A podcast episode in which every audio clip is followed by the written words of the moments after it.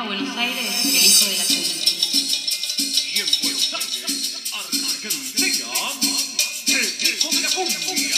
Y en Los Ángeles, el chimango.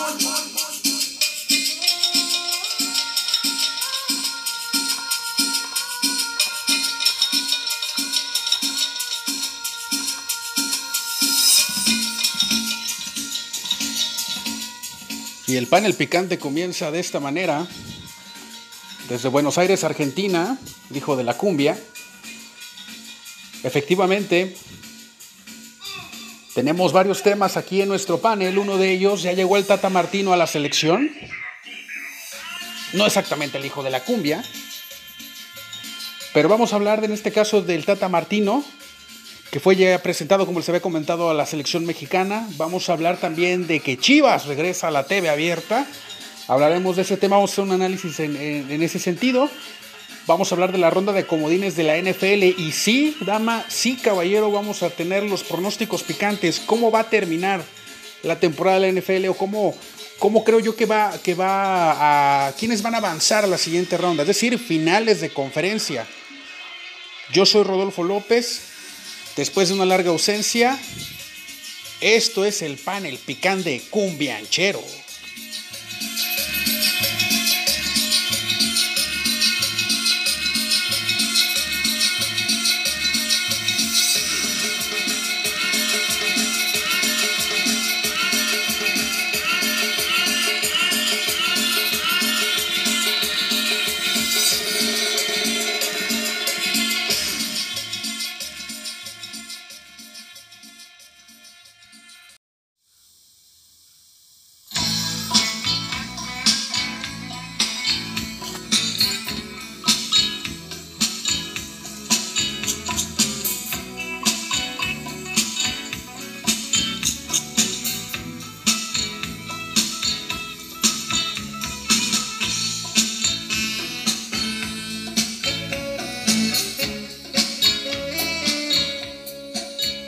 Bien, regresamos a este panel de confianza, el panel picante. Tenemos de fondo a los auténticos decadentes. El tema se llama Loco o tu forma de ser. Y aquí es donde me pregunto yo, ¿qué, habrá vuelto loco a, a- a la Federación Mexicana de Fútbol del Tata Martino? ¿Habrá sido su forma de ser? ¿Habrá sido su forma paternalista de comportarse con los jugadores? ¿Habrá sido los resultados que tuvo con la selección argentina? ¿Tres subcampeonatos? ¿Habrá sido acaso que no hizo nada con el Barcelona, que tenía a Messi a la mejor selección o a la mejor generación de jugadores de la selección española? ¿Qué? O sea, sigo, sigo preguntándome qué volvió loca a la Federación Mexicana del Tata Martino. ¿Qué lo sedujo? ¿Qué fue lo que dijo? ¿Qué fue lo que provocó que ellos dijeran, él es el indicado? Ahora, si bien es cierto, no es, no es que hubiera una, una baraja también de entrenadores eh, disponibles, ¿no? En este caso, para, para tener el puesto. Pero creo que también, bueno, considero yo que había eh, gente en la liga local que pudiera hacer el trabajo, ¿no? Eh, aquí hay algo, bueno, aquí hay varias vertientes. Una, fue presentado este, Gerardo Tata Martino como seleccionador mexicano, pero el proyecto, a mí me cae que este proyecto, y lo digo como me cae, es que, el, el proyecto se va a ir a- hasta 2026. O sea, o sea, no es tanto lo que. O sea, yo no veo que le estén apostando al Mundial de Qatar como cada cuatro años. O sea, el ciclo mundialista, en este particularmente, es de ocho años, ¿eh? Es decir, que prepárense para lo. O sea, puede suceder cualquier cosa en Qatar. Así, digo, ya sin más ni menos, ¿no? Eh, Tata Martino tiene un cierto palmarés. Eh, él, comenzó, obviamente, él fue jugador profesional. Él después estuvo mucho tiempo en la Liga Paraguaya. Fue campeón con algunos equipos de, esa liga, con el equipo de Libertad, con el equipo de Asunción. Posteriormente, bueno, ya comenzó eh, a dirigir en Argentina. Y eso lo llevó, a resumidas cuentas, a dirigir a la selección de Paraguay por los resultados que tuvo en la liga local.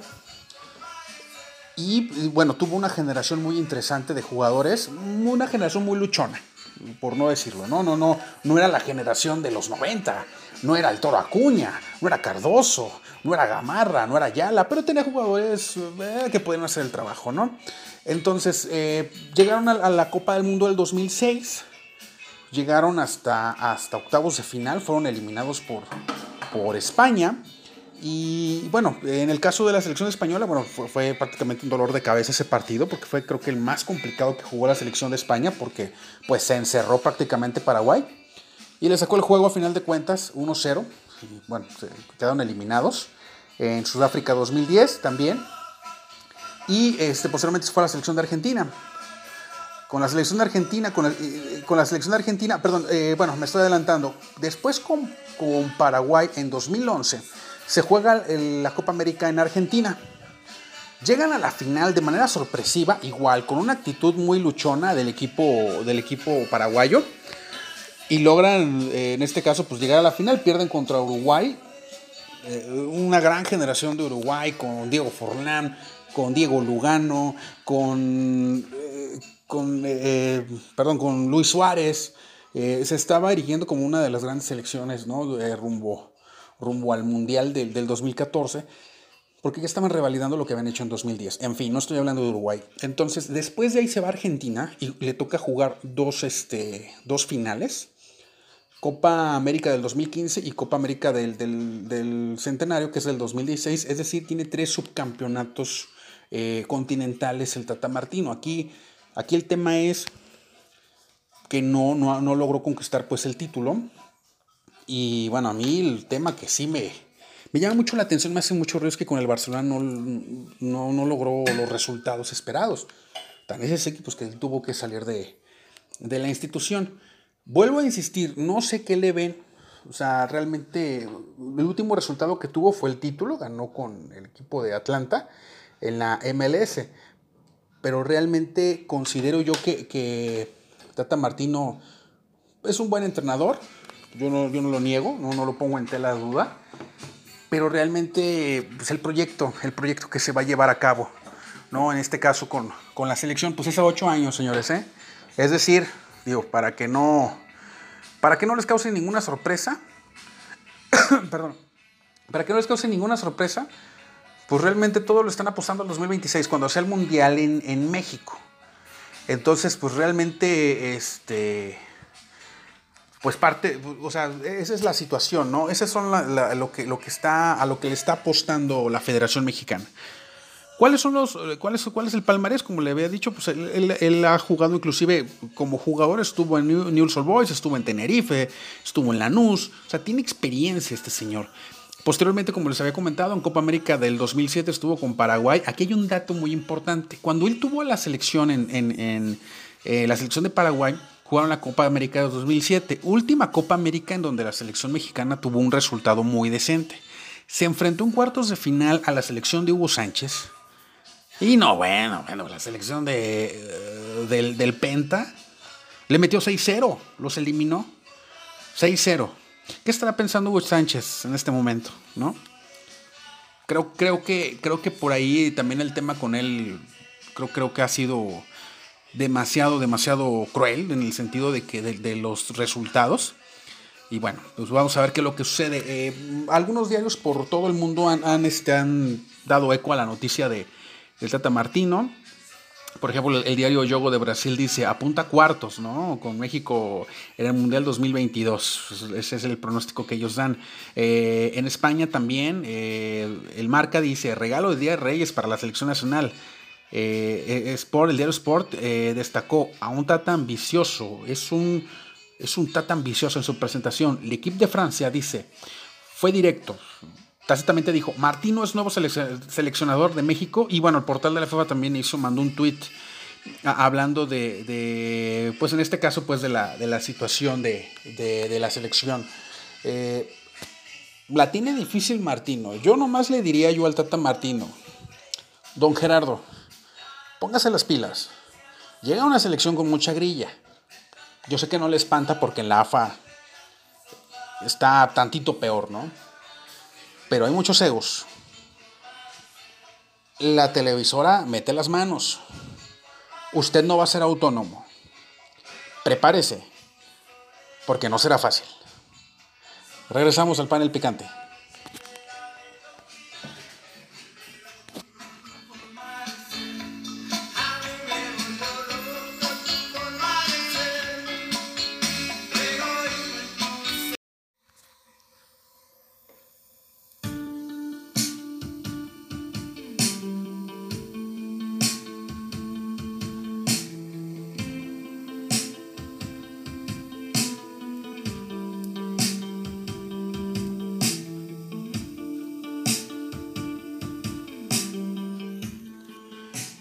Ya son tres años, damas y caballeros, sin David Bowie.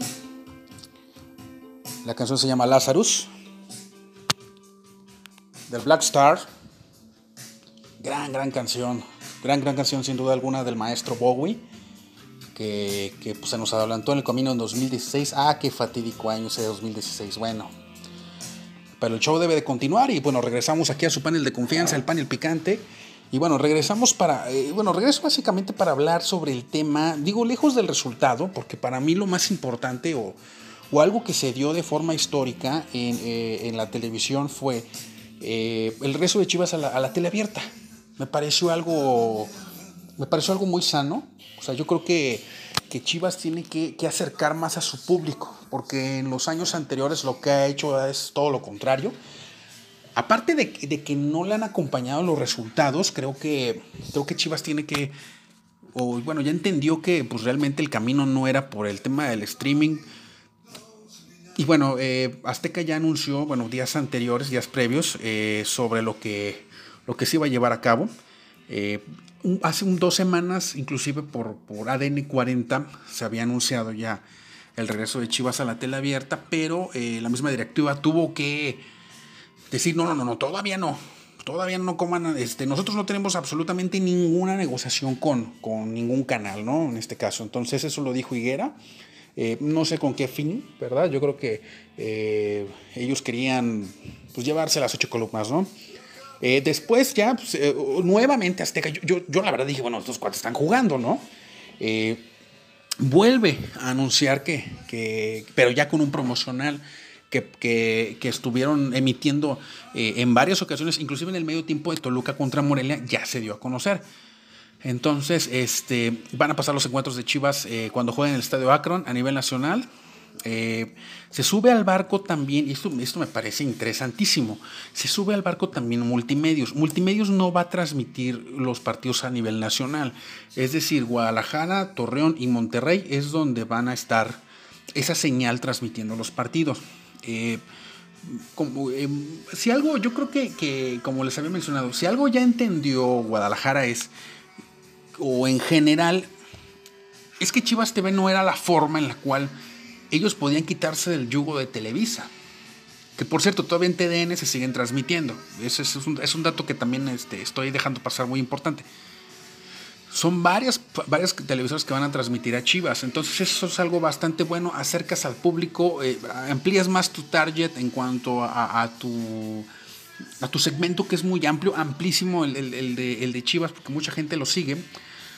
Pero si algo a mí me ha quedado claro eh, en este tiempo, que sobre todo que, que, que, han llegado los servicios de streaming como un tipo Netflix, Amazon, es que para el tema de series, para el tema de películas, sí es factible utilizar un servicio de streaming y de eh, VOD, Video on Demand. Pero el caso de los deportes no lo creo. ¿Por qué? Porque tú tienes que estar listo a cierto día y a cierta hora por el tema del resultado. Si tú te enteras del resultado, pues ya valió. O sea, ya se pierde totalmente la esencia, en este caso, del de disfrute de, de, un partido, ¿no? O de algún evento deportivo. Por lo tanto, creo que Chivas TV no tenía esa. Nunca tuvo la fuerza, nunca tuvo eh, la promoción, eh, hubo muchos problemas en cuanto al tema de, de, que se caía la señal. En Cinepolis Click el servidor no funcionaba. Luego, claro, video. O sea, lo intentaron de muchas formas. Quisieron ser innovadores, digo, penosamente no les salió. Pero creo que aquí lo importante es que se acerquen al público. Chivas ha estado mal, realmente. O sea, eh, creo que en el panel picante inclusive he hablado dos veces de Chivas, porque realmente no ha dado de qué hablar. sino cosas negativas. No ha dado los resultados. El Mundial de Clubes hicieron el ridículo prácticamente. Eh, ahorita hay mucha polémica. Hoy medio ganan, ganan, eh, pues, digamos que de manera aceptable, ¿no? Su, su partido. Pero realmente yo lo que veo aquí, y que es algo histórico, para mí es histórico, yo ya me, dio mucho gusto realmente por los aficionados de Chivas. Ojo, los aficionados de Chivas es un público que, que le responde a su equipo. Me ha tocado ir a veces a los, al estadio a ver a, Chivas. Y si no, no, digo, no quiero exagerar, pero yo creo que un 70% de los aficionados usan la playera original. Y la playera original no es barata. Yo tengo conocidos que, que compran el chivabono. Entonces, Chivas tiene que darle un poco más a sus, aficionados. Me parece una muy buena medida. Creo que esto va en pro de, de, de que, de que el fútbol pues, sea un, un deporte más, más abierto para, para la gente, para, para el aficionado. Digo, no lo podemos tampoco privatizar como en otros países, como en una Argentina, como en un Inglaterra, como en España. Porque no te da, o sea, no, no te daría realmente esas ganancias, ¿no? En un tiempo sí, sí intentó por medio del sistema Sky poner los partidos en exclusiva, pero realmente pues volvemos a lo mismo. Ese tipo de modelos de negocio no funcionan en México. ¿Por qué? Porque el deporte eh, se sigue de forma, pues de una forma muy diferente. Por lo tanto, este, yo sí recomiendo, en este caso, pues que se siga lo tradicional, que se vea en vivo el partido y, y pues adelante, ¿no? En multimedios me agradó, hay un narrador ahí que yo no, yo no conocía, que se llama, ahorita les paso el dato, ahorita lo voy a buscar en mi super enciclopedia, este, Willy González, no, no lo conocía, la verdad es un narrador, narra muy bien, tiene buen ritmo, eh, no, no me gusta generalmente a mí TV Azteca, digo, mucha gente, de hecho hasta te quieren matar si, por ejemplo, hace un, bueno, cuando fue el Mundial, me queda claro que Azteca fue quien le dio en toda la torre a Televisa en cuanto a la preferencia en, las transmisiones. A mí no me gusta.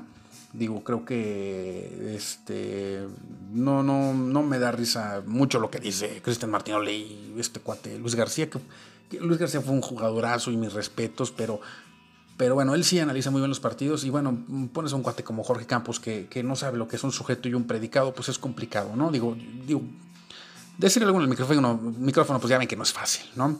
Entonces, eh, Willy González, inclusive en, su cuenta de Twitter, eh, escribió con mucha satisfacción. Les informamos que Multimedios transmitirá desde este fin de semana los partidos de las Chivas como local en, como les mencionaba, Guadalajara, Monterrey, Torreón y Saltillo. Ojo, parece, y esto es, esto es una, eh, en este caso, esto es solamente una especulación. Se dice que más canales se van a subir a ese, a ese, a este carrito de la victoria en el sentido de transmitir a las Chivas. Aplaudo, aplaudo la decisión del Guadalajara. Acérquense al público. El público les ha dado mucho. Si ustedes le dan, el público va a responder y los va a apoyar. Regresamos a su panel de confianza, el panel picante.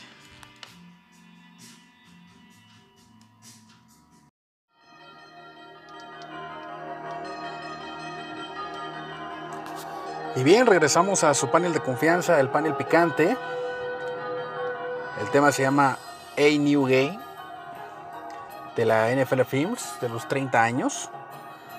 Y bueno, pues vamos a hablar en este caso de los juegos divisionales, bueno, de los juegos de comodines. Eh, el equipo de los Potros de Indianápolis vence al equipo de los Texans eh, 27 a, a, 3.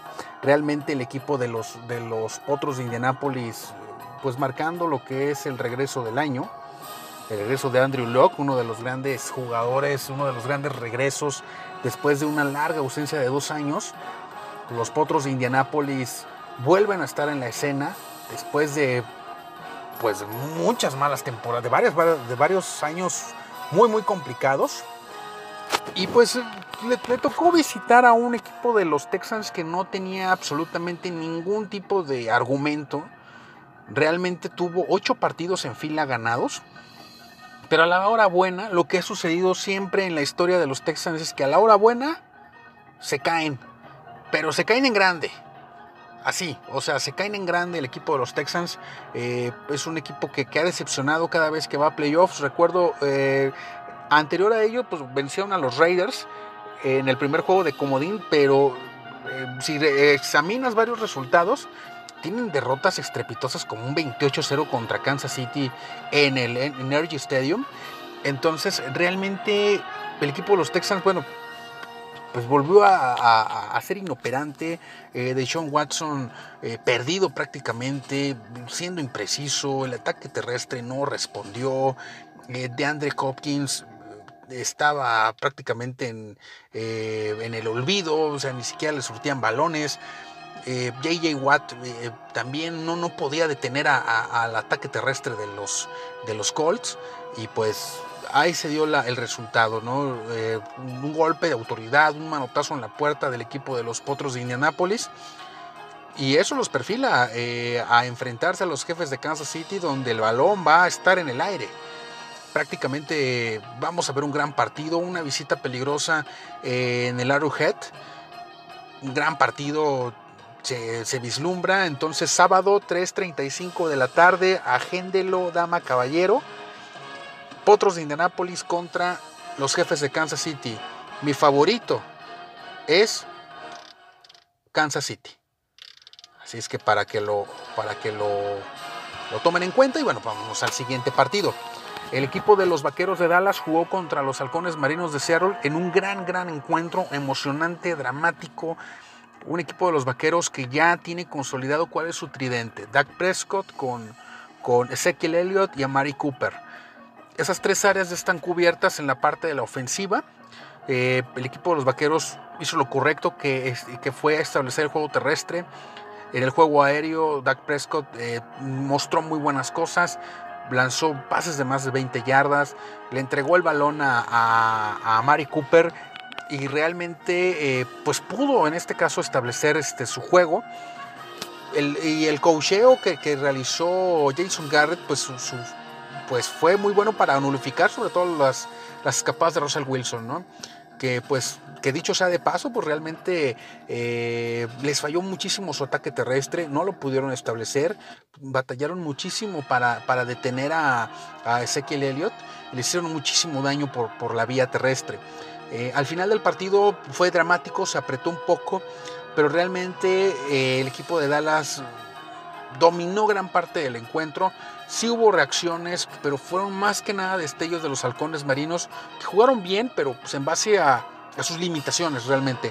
Creo que el equipo de los halcones marinos posteriormente lo vamos a ver en postemporada, lo vamos a ver renovado y lo vamos a ver dando lata, como, como yo lo, bueno, en su momento en el panel picante eh, pronosticamos, dio lata en los playoffs y así fue. Así que vamos a ver qué es lo que sucede después eh, con este equipo de, Seattle. ¿no? Eh, en otro partido, el equipo de, de los Chargers jugó contra los Cuervos de Baltimore en un partido muy accidentado. Era un partido que parecía que regresaban esos fantasmas de los Chargers, ¿no? Parecía que Baltimore regresaba de forma heroica. Eh, dicho sea de paso, Lamar Jackson tuvo una actuación pues muy contrastante, ¿no? Sí, eh, estuvo a punto de, lograr la gran remontada, pero soltó el balón tres veces. El equipo, el ataque terrestre también soltó una vez el balón. Así no puedes ganar. ¿no? Eh, la defensa sí hizo su trabajo. Digo, el partido llegó a estar 23-3. Pero por Dios, o sea, la ofensiva no estaba haciendo nada. Hasta el último cuarto fue cuando ya empezó a producir eh, en un pase ya desesperado eh, por parte de, de Lamar Jackson que tiene que ir poco a poco mejorando esas facetas del juego. ¿A qué me refiero? Corres el balón cuando es necesario, no te golpees con los, con, con los linebackers, o sea, no arriesgues el físico y sé más preciso en tus pases. Apréndete a leer bien las defensivas y pues vas a tener el, el- trabajo garantizado en la NFL, cosa que no está sucediendo con, con, con Flaco, con Joe Flaco que, que, pues sí, la gente dice, es que en 2013 les da el título, sí, pero a partir después de que le dieron el contrato a Joe Flaco de 100 millones de dólares, su nivel se fue hasta el piso realmente. Creo que hasta inclusive John Harbaugh se había tardado ya en, en sentarlo y, pues pasó una ironía que, me pareció muy curiosa, ¿no? La gente ya estaba pidiendo que entrara Flaco al campo.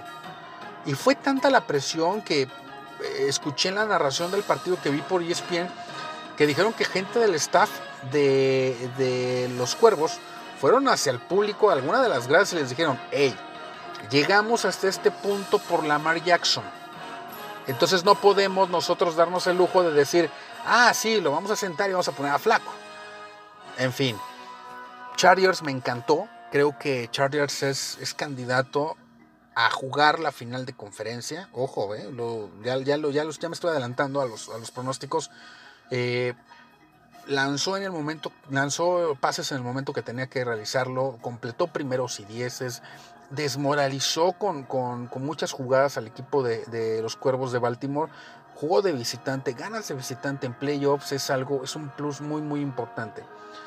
Próximo, próximo domingo, 12 del día, contra los Patriotas de Nueva Inglaterra. Cómo va a volar el balón ese día también. Hay que esperar. Mi pronóstico para ese partido es ganan los Chargers. Entonces vamos a ver qué es lo que sucede. ¿no? Realmente eh, ya veremos qué es lo que, lo que pasa en los próximos, en los próximos días con, con los playoffs. Y para concluir únicamente, eh, en un juego por demás dramático, el equipo de los Osos de Chicago recibió a las Águilas de Filadelfia, pero nos vamos a ir primeramente un corte, regresamos aquí al panel picante.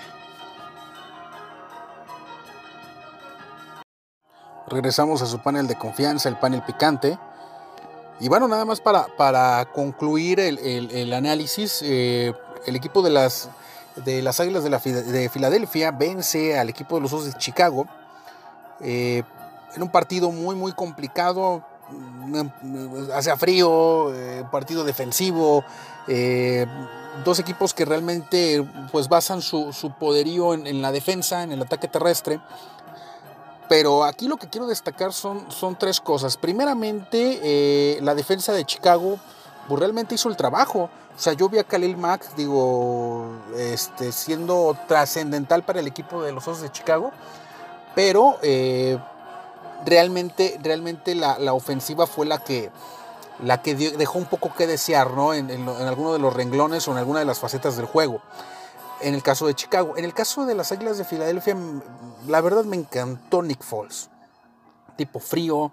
Eh, me, me, queda claro que lo del Super Bowl el año pasado no fue chiripa, no fue casualidad, no fue suerte. El señor completó las cinco terceras oportunidades que tuvo. No obstante, bueno, perdón, completó cinco de seis. Porque en la sexta tercera oportunidad que él falló, convirtió en cuarta y gol realmente en momentos muy, muy importantes del partido, el Señor responde. Y, y obviamente, pues eh, con nervios de acero, completando los pases, completando y desmoralizando al equipo de los Osos de Chicago, eh, los puso en la posición para ganar. Al momento de que, de que se van arriba en el marcador, Chicago tiene en este caso la posibilidad de, anotar por medio de tres puntos para llevarse la victoria. ¿Qué es lo que sucede? Bueno, pues que el equipo de, eh, el equipo de Chicago se pone en posición de gol de campo. Mitch Trubisky, a, pesar de que se vio limitado, pues los puso también en posición ya para, para, ganar el partido. Eh, el pateador de, Osos de Chicago realiza el, el, primer, el primer intento de, la, de patada del, del, gol de campo, lo falla este, porque pide eh, Doug Peterson el tiempo extra de una forma mmm, con mucho colmillo, digámoslo así. Faltando tres segundos, ahí se, en la repetición se ve que le dice al árbitro, cuando faltan tres segundos, yo voy a pedir el tiempo fuera. Patea y, y anota el gol de campo. En la siguiente jugada, intenta el gol de campo y pega en el poste. Fue un pateador que tuvo cinco fallas de gol de campo, de las, cuales cuatro pegaron en el poste. Entonces ya con estos antecedentes, bueno, sí había una posibilidad pues de que fallara el gol de campo el equipo de los Osos de Chicago. Sin embargo, eh, ya viendo la repetición eh, en la cadena NBC, se ve claramente que, es desviado, le mete la mano los, equipos especiales de, los Osos de Chicago y eso genera eh, pues la falla del, del, gol de campo. Entonces, lejos de ser el error de los Osos, pues fue una magnífica jugada de los equipos especiales. Entonces, dados estos resultados, ya me adelanté un poquito con Chargers y Patriotas Chargers es para mí favorito. El acomodo queda así. Águilas va contra Santos. Visita Nueva Orleans, el Superdomo. Partido complicado. También el balón va a ser, va a ser un partido un poco más equilibrado. Mi pronóstico es que ganan las Águilas de Filadelfia. Para mí Filadelfia se lleva el partido. Creo que van a jugar la final de conferencia y van a estar y se van a poner en posición de jugar un Super Bowl. Vamos a ver qué es lo que sucede. Eh, ya estaremos analizando cómo nos fue en, en, cuanto a los pronósticos. Pero en el caso de este primer encuentro de la Conferencia Nacional Divisional, eh, para mí Filadelfia se lleva, se lleva el partido, está consistente, tienen un gran momento, están en ritmo. Y bueno, en mis años que llevo viendo este deporte me ha tocado ver muchas, muchas, este, pues muchas sorpresas, pero sobre todo de equipos que vienen en ritmo. Y creo que Filadelfia tiene ese ritmo, tiene ese timing y creo que se puede convertir hoy por hoy en el equipo del destino. Ya veremos, porque también Santos de Nueva Orleans ha hecho las cosas de una forma casi perfecta esta temporada. Así que vamos a ver qué es lo que sucede en el Domo de Nueva Orleans. En el caso de los Vaqueros, como les comentaba, Dallas va a Hollywood. Visita al equipo de los Rams. Poderosa ofensiva. Impresionante. Pero mi pronóstico es que ganan los Vaqueros. Para mí el equipo de Dallas gana, el encuentro y, y, se va a apuntar la final de la conferencia mexicana. Vamos a ver qué es lo que sucede. Eh, yo he notado que la temporada ya no la cerró tan bien eh, el equipo de los Rams, de Los Ángeles Rams. Vamos a ver qué es lo que sucede y, y pues ver, ver si pueden ellos superar este trabuco. El año pasado cayeron entre las Águilas de Filadelfia. Partido complicado y también lo perdieron en Los Ángeles. Vamos a ver qué es lo que pasa. Digo, los Rams me quedan claro que son candidatos para el Super Bowl. Pero los últimos partidos ya no se han visto tan brillantes. Vamos a ver qué es lo que sucede en esta, en esta final de, de temporada. Entonces, vamos a ver. Chargers contra Patriotas, ya comenté. Para mí Chargers gana. Y en el caso de los Chiefs contra Colts, gana, gana el, equipo de, eh, el equipo de los Chiefs. Entonces, eh, para mí, finales de conferencia van a ser divisionales. Para que duela más. Gracias por haberme escuchado. Eh, vamos a estar al pendiente de lo que sucede en lo que es la, la NFL. Nos vemos el próximo martes. 11 de la mañana ya va a tener a sus órdenes el panel picante. Mi nombre es Rodolfo López. Gracias.